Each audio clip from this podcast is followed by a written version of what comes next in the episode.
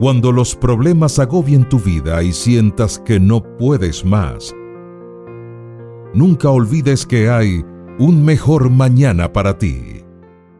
Respira, cálmate y no te dejes llevar. La blanda respuesta quita la ira, mas la palabra áspera hace subir el furor. Proverbios 15.1.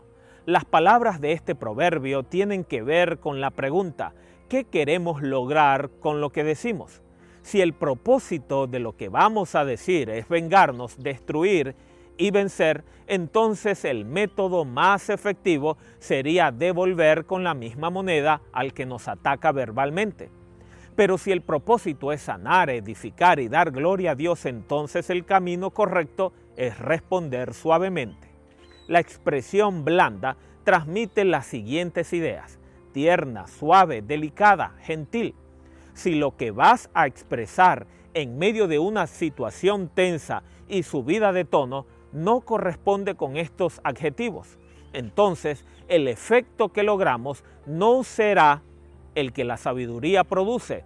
Por áspera, se hace referencia a aquellas expresiones que causan dolor. La palabra suave es como aceite en la piel herida para suavizarla y sanarla. Que nuestras respuestas sean bañadas por la gracia de Jesús. Y así habrá un mejor mañana para ti.